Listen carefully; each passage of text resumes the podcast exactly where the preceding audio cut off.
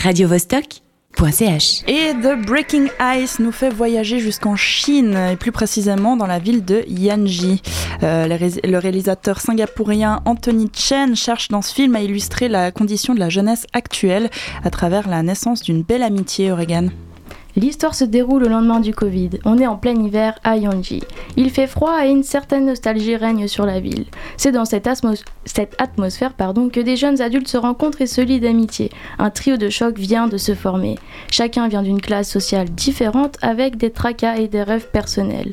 Il y a Nana, une jeune guide touristique au caractère rebelle. Elle est totalement réfractaire aux normes sociales.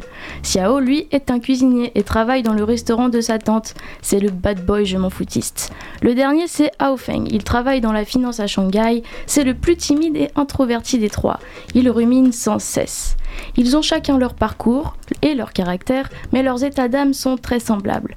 Malgré leurs différences, leurs destins vont finir par s'entremêler. Ça démarre par une belle amitié entre Nana, Xiao et Hao Feng, et puis ça dérive en triangle amoureux.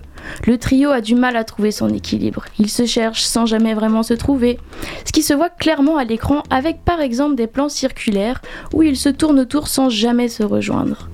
Les trois deviennent rapidement inséparables et se mettent à faire les 400 coups ensemble. Par exemple, il y a une scène plutôt drôle où ils se trouvent dans une librairie à s'ennuyer et tout d'un coup ils se lancent un défi.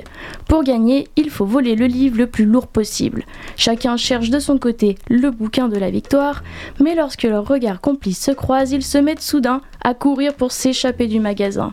Évidemment, ils se font prendre et doivent régler la somme des trois livres volés. C'est d'ailleurs peu cher payé. À ce moment-là, ils sont rattrapés par la réalité, par les règles de la société. Ils sont comme stoppés dans leur élan de liberté. Et du coup, qu'est-ce qui rassemble ces trois, ces trois amis? Qu'est-ce que, Quels sont leurs points communs? J'ai eu le sentiment que leur amitié était essentiellement basée sur une détresse commune, comme si chacun était seul face au monde. Ils sont livrés à eux-mêmes et se retrouvent marginalisés. Personne ne se préoccupe d'eux. Leurs rêves ont volé en éclats et ils se retrouvent ils se retrouvent face à une désillusion.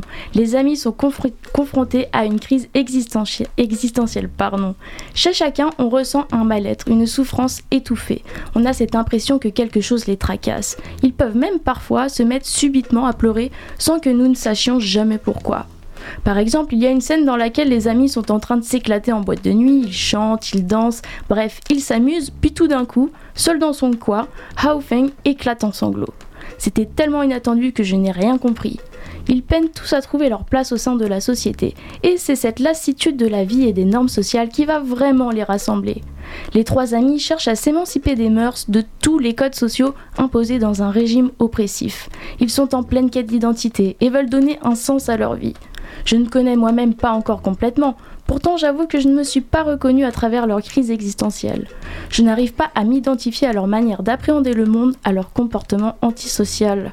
Mais pourquoi est-ce que tu n'arrives pas à t'identifier à ce trio? Qu'est-ce qui qu'est-ce qui t'en empêche? Ce qui m'a dérangé, c'est que leur amitié reste distante, en surface.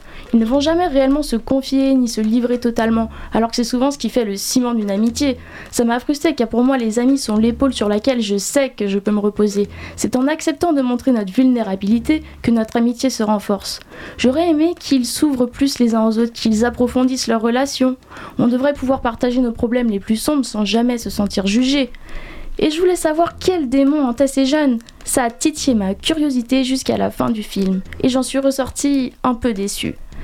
Mais ce nouveau trio semble tétanisé par la peur. La peur de perdre le peu qui leur accroche à la vie. Alors ils se contentent d'essayer d'échapper à la réalité ensemble, de créer leurs propres normes. Ils profitent simplement de chaque moment de complicité à partager. Au final, on ne découvre pas tellement de détails sur la vie des trois acolytes. J'aurais aimé en savoir plus, afin de mieux cerner les raisons de leur déprime. Le réalisateur nous laisse malgré tout quelques indices pour comprendre la source de leur mal-être, avec des forts sous-entendus. Peut-être que ce film tente d'esquisser subtilement le spleen de la génération Z.